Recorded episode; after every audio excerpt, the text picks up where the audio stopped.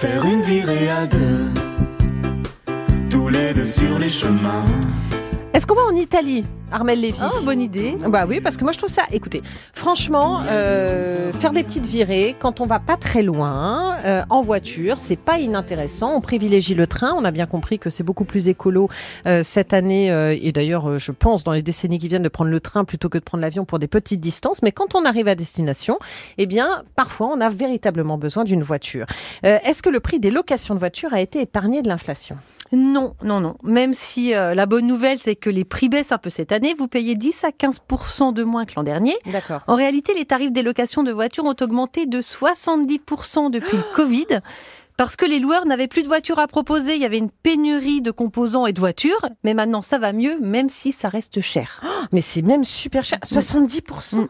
Mais c'est Ouais. énorme, Ah c'est oui. un- euh, parce qu'en fait auparavant c'était ça restait un- déjà un beau budget dans les vacances, mais maintenant ça devient. Un Mais il budget n'avait plus de voitures à proposer, donc euh, celle qui restait était très chère. Donc là, ça baisse de 10 à 15% mais ça reste quand même à un niveau très élevé. Mm. Bon, c'est trop tard pour louer une voiture pour cet été, à un prix intéressant? Non, alors même Tant si c'est toujours préférable de réserver le plus tôt possible pour les vacances, en fait les loueurs, ils veulent rentabiliser leur flotte. Donc pour être sûr de louer un minimum de véhicules, ils proposent les offres les plus avantageuses à des prix Eh oui. abordables à ceux qui réservent le plus tôt.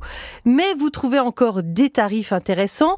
Euh, alors vous pouvez comparer les offres pour trouver le meilleur prix si vous utilisez des comparateurs ou des intermédiaires. Alors là, ce sont des agences de voyage qui prennent la réservation et payent le prix à l'agence locale.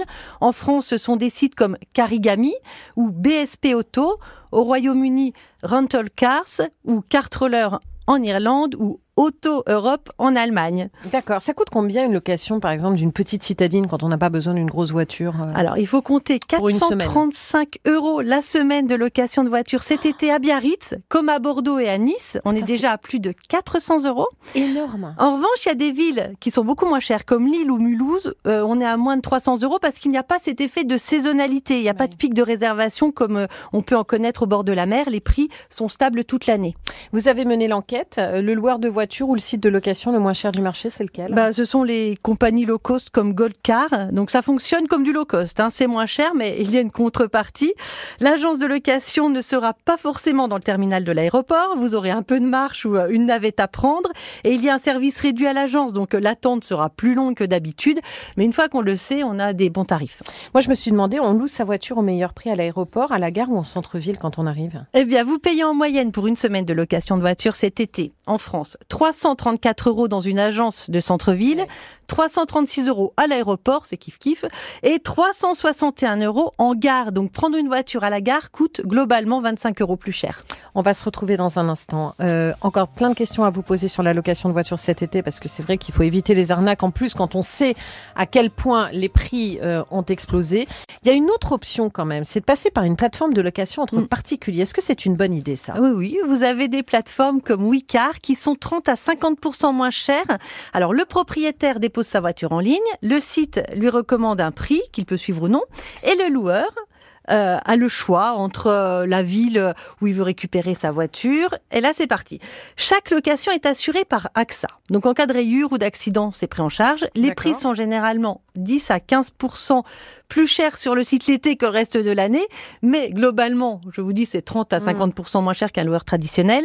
Et il n'y a pas ajouté toutes les options euh, les plus coûteuses comme chez un loueur traditionnel. Donc ça veut dire que moi je peux vous louer ma voiture pendant les vacances Oui, oui, oui. Mais c'est quand même un super plan ça. Ah, il y a des personnes qui se font 300 à 600 euros par mois en, le- en louant leur voiture. Bah oui, et puis Mm. quand on sait effectivement le budget des vacances et l'inflation en ce moment, il faut le savoir quoi. Quels sont les sites? C'est Wicar, vous nous avez dit, Oui, ça c'est bien la plateforme ouais. Wicar Ah, C'est super parce qu'on on parle beaucoup des, euh, des, des locations euh, de maisons entre particuliers, euh, des locations d'espaces parfois de jardins, de piscines, mais c'est super de se dire effectivement que quand on part en vacances et qu'on laisse sa voiture, bah en fait elle peut bénéficier à quelqu'un Ouais. d'autre et ça permet euh, de gagner donc de l'argent. Les jeunes conducteurs, ils sont toujours pénalisés, ça coûte Ah toujours oui. plus cher? Ouais, oui, c'est vrai. hein. D'ailleurs, attention, on peut penser que les conducteurs de moins de 23 ans ont tout intérêt à de privilégier les loueurs qui ne facturent pas de frais jeunes conducteurs. Sinon, ça fait augmenter la facture. De 100 à 300 euros pour une semaine de location. Mais en réalité, les options avantageuses pour les jeunes conducteurs sont souvent compensées par un prix de location de voiture, une caution plus élevée. Donc, il faut comparer le prix total plutôt que de se focaliser sur la location ou le prix des options uniquement. D'accord. Mm. Euh, Même chose pour les sièges d'enfants. Est-ce qu'il ne Oui. faut pas amener son siège auto? Bah, c'est Parce ça. que j'ai entendu des tarifs qui Mais m'ont... c'est ça, entre halluciné. 25 et 70 euros. Alors, parfois, si vous voyagez en avion, des compagnies aériennes acheminent gratuitement le siège bébé en soute. Donc, prenez-le, ça évitera des frais de location. J'imagine supplémentaires. 70 euros de plus que la location d'une voiture Mm. pour, euh, pour la sécurité d'un enfant. Euh, et le kilométrage limité, c'est une bonne option aussi pour payer moins cher? Alors oui, si vous ne le dépassez pas. Ouais. Sinon, ça revient cher. Les loueurs vous facturent entre 18 centimes, mais jusqu'à 1,70€ par kilomètre supplémentaire. Donc ça veut dire que c'est comme le kilo de plus dans des valises sur des compagnies low cost. On est obligé de peser sa valise parce que si tu dépasses de 20, euh, 20 kilos... Ah non, euh, mais ça peut arriver euh, des centaines d'euros à avoir à payer à la fin. quoi. Incroyable, incroyable. Qu'est-ce qui se passe si je rends la voiture avec un niveau d'essence insuffisant? On va le me le facturer, principe. mais ça va être plus cher. Alors là, c'est ça. Si vous rendez la voiture alors avec le niveau insuffisant, on peut vous refacturer un plein très cher, très cher parfois 4 euros le litre. Je l'ai vu. Arrête. Et en plus, 15 euros de frais pour être allé à la station à votre place. Donc, pensez bien à rendre la voiture avec le niveau d'essence demandé.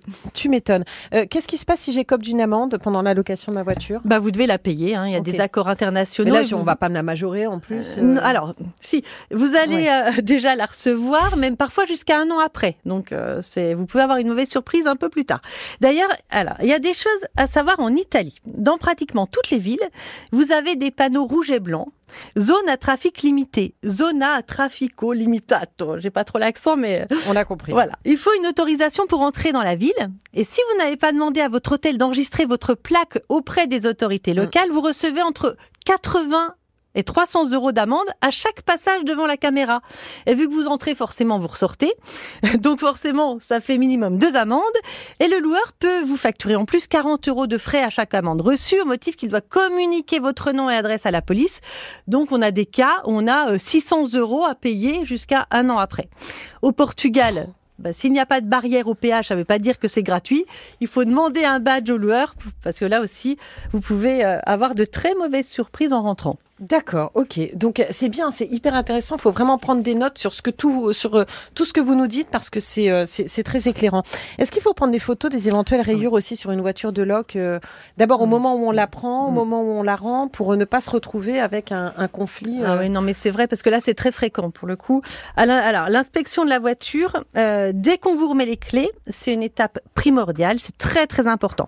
Prenez le temps, surtout prenez le temps de regarder tous les détails, quitte à ignorer le loueur qui regarde sa montre toutes les 20 secondes pour vous mettre la pression. ouais. Prenez le temps, même la nuit, si le loueur n'est pas là, euh, de vérifier l'état de la carrosserie, les jantes. Ça, c'est le coup classique. Souvent, il y a déjà des rayures.